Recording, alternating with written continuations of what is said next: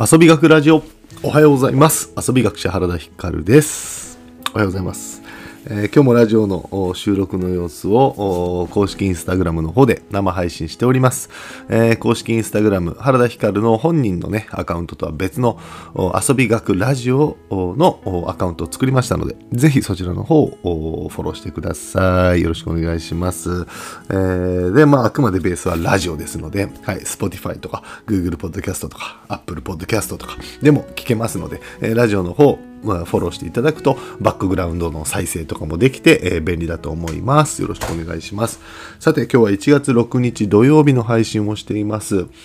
えー、今日のテーマはですね、37歳で最高到達地点。37歳、アラフォーでも、えー新しいこと、できるようになることはあるよっていうお話をしたいなと思ってます。さあ今日もね、8時45分なんですよ。普段はね、6時ぐらいに、えー、収録をして出してるんですけども、今日もね、起きれませんでした。はい、やっぱ冬はダメだね。まあまあ昨日ね、ちょっと夜更かししちゃったっていうのもあるんだけど、あの、すべての根源はさ、まず今日朝起きれなかったのはなぜかというと、昨日夜更かししたからだよね。昨日1時ぐらいまで起きてたんですよ、珍しく。普段9時に寝るのに1時ぐらいまで起きてて。で、じゃあ昨日なんで1時まで起きてたかっていうと、なんかダラダラね、えっと、髭を抜きながら、髭を毛抜きで抜きながら、YouTube を見てたんですよ。ダラダラと。そんな日もあるかと思って。うん。で、じゃあ、それが原因だよね。だけど、じゃあなんでダラダラ YouTube を見ながら起きてたんだろうと、寝ないで起きてたんだろうと思った時に、やっぱドーパミンとかアドレナリンが足りないんですよ。興奮が足りない。うん。なんかね、今日一日を終わるのに何か物足りないみたいになっちゃって、それで多分動画とか、まあ、人が変わればこの暴飲暴食とか、そういうふうにこう流されていってるっていうのはなんか僕はすごくね自分のそのあの心心情の変化みたいなのが個人で働いてるがゆえにですね誰から誰かに指図されたりとか命令されたりとか誰もしてくれないんでだからですね自分の浮き沈みみたいなのすごくま敏感でうんでなんかゲームしたいなとか、えー、動画見たいなとかだらっとしたいなっていう時は大抵うんなんかこう自分が興奮できるものがない。時だったりするんで良くないなと思って、えー、ガシガシねあの仕事が詰まってて、えー、ガシガシ、えー、仕事進んでれば、あの、結構ねこういうことない。しなんかね楽しみな行事とかあるとこういうことないんで、うん。まあ、自分でねどんどんあのやっていこうかなと思ってます。はい。新年からね えっと暗くならないように3連休ありますがしっかりと、えー、ラジオも配信していきたいと思います。さて今日の本題なんですがえっとね、今日はね、37歳で最高到達地点ですよっていう話。あのー、まあ、僕のこのラジオ聞いてくださる方は、多くはね、え、30代、同世代の人が多いんじゃないかなと思います。なので、アラフォーですよ。僕30、今年8になるんですよ。えー、と9月で38になる。まあ、今37歳なんですけど、アラフォーですよね。40前です。で、40前っつったらさ、もうなんとなくこの自分の人生が固まってませんか？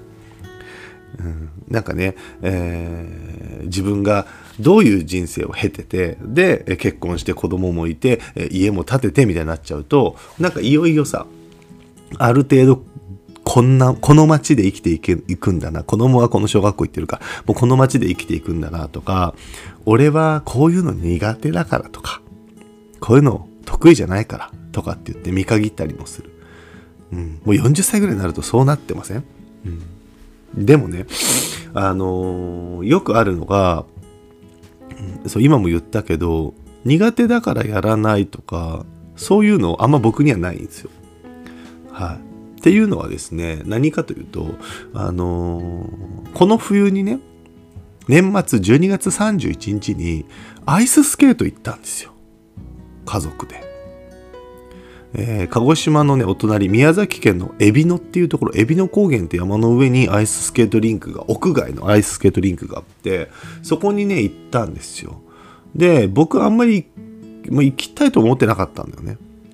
っていうのも、バランス系のそういうスポーツすごく苦手で、うん、アイススケート、スケボー、ローラースケート、えー、なんだろうな、バランスボード、スラックライン、みたいなのとか、まあサーフィンもそうですね。うん、あの、スノボスキーもそうですね。苦手なんですよ。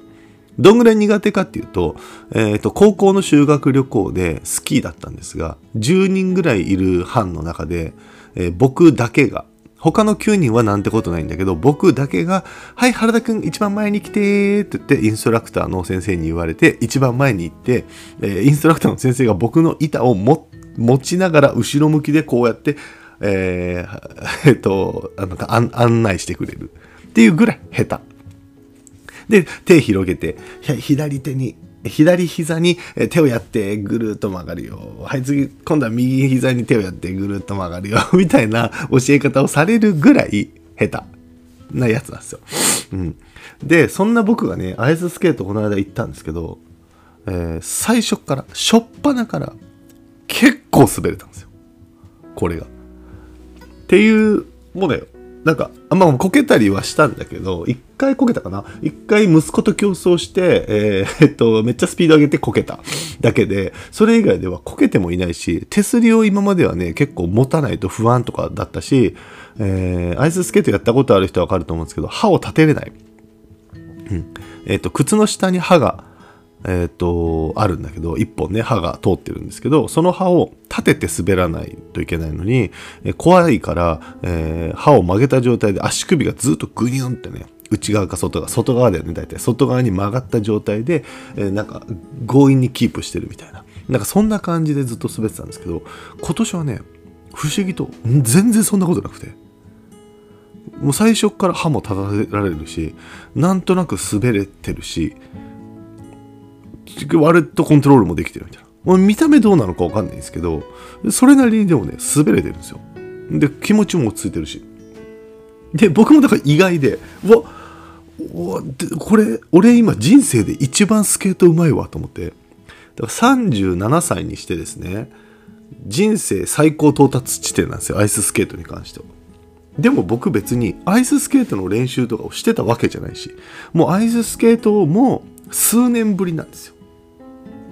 下手したら10年ぶりぐらいかもしれない。あ、やんなことないか。子供が生まれて、息子と一緒に行ったからね、娘は滑ってなかったもんね。だから5年ぶりとか、4年ぶりとかぐらいかもしれない。うん。で、その時も結構グズグズだったんだけど、かなりね、滑れるようになってたんですよ。で、これなんでだろうなと思ったら、僕去年サーフィン始めたんですよ。えー、毎年ね、宮崎県の青島というところに家族旅行に行って、えー、そこでね、海、波にね、揺られて海でボディーボードやったりとかやってたんですけど、去年はね、いよいよサーフィンを家族で始めて、えー、民泊、お泊まりしてる民泊のご主人がサーファーなんで、その人が教えてくれて、サーフィンやったんですけど、そのサーフィンも、まあ、漏れなくバランス系なんで、家族で一番僕が下手なんですよ。奥さんよりも娘よりも、5歳の娘よりも僕が下手。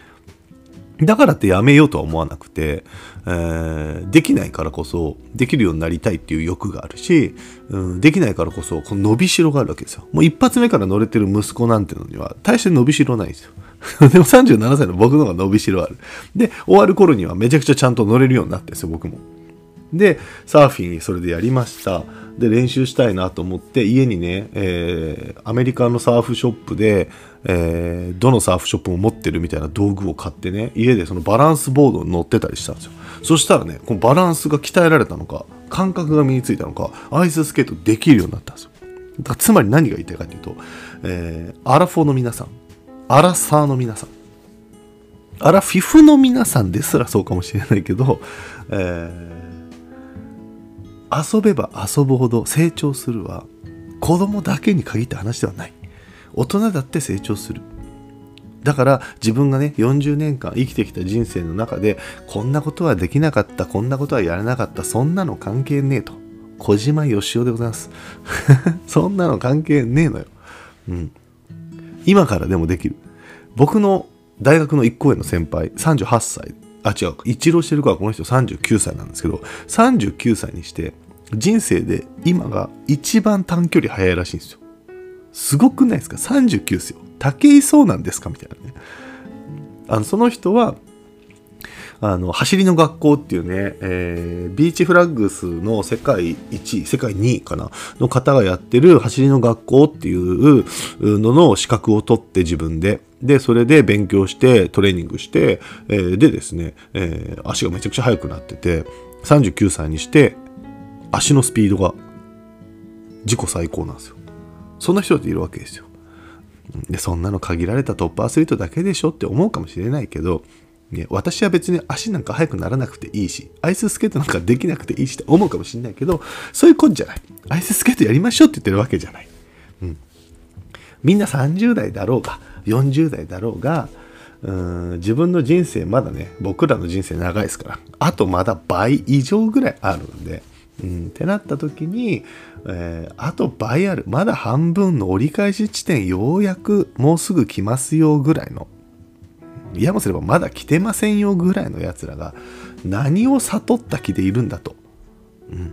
俺はこんなの苦手だから私はこういうのはちょっとねとか言ってね、諦めてたら、せっかく面白い人生、せっかく面白い世の中なのに、もったいないよって。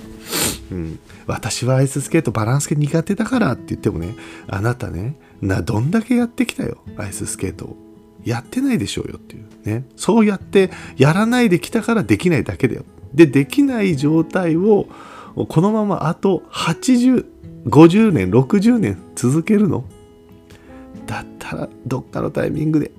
できた方が楽しみ増えるよっていうのはね、えー、まあ、心から思うな思う思うことですね。でやっぱ僕さっき言ったみたいに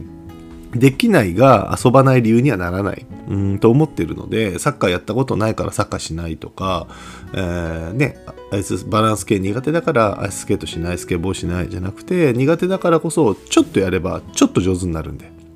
でそのちょっと上手になったらまたさらにちょっと上手になる。これの繰り返しでもっともっと楽しくなる。